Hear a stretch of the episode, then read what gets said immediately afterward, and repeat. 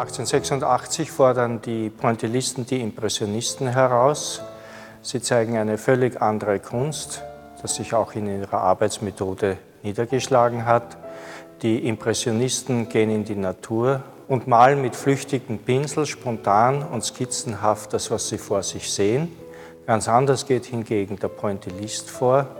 Er malt kleine Ölskizzen, dann ist er nicht mit dem Pinsel sofort auf die Leinwand gegangen, sondern hat zuerst grundiert.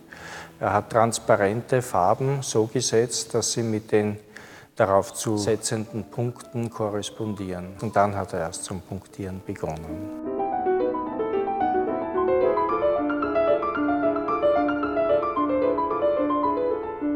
Die Pointillisten wollten eine völlig neue Kunst schaffen. Georges Seurat hatte entsprechende Bücher zur Optik, zur modernen Optik, zur äh, Chemie und Physik gelesen und unter anderem bei Nicolas Ogden-Roth auch eine Stelle gefunden, wonach man die Farbenvielfalt durch das Nebeneinandersetzen von winzig kleinen Punkten im Bild steigern kann.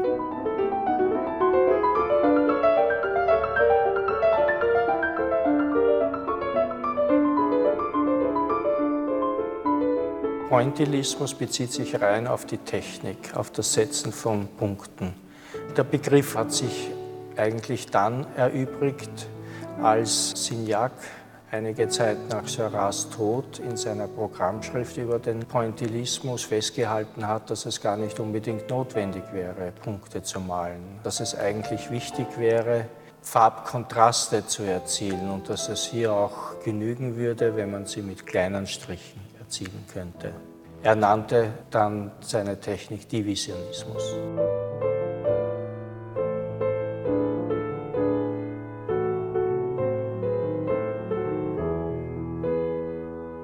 Die Impressionisten waren ja vollkommen perplex, als sie diese Bilder der Pointillisten sahen. In dem Moment, wo sich die Farbpunkte wie ein Schleier vor das Motiv stellen, wird die Perspektive obsolet, weil auch sich der Bildgegenstand erübrigt. Die letzte Konsequenz dieses Denkens, das eben bei Seurat und Signac seinen Anfang nimmt, ist bei Piet Mondrian, der äh, sein Bild völlig gegenstandsfrei und motivlos nur mehr aus quadratischen Farbflächen, schwarzen Linien und weißen Gründen aufbaut und darin eine universelle Schönheit sieht. Die Flächigkeit wird allerdings schon bei Georges Seurat vorbereitet.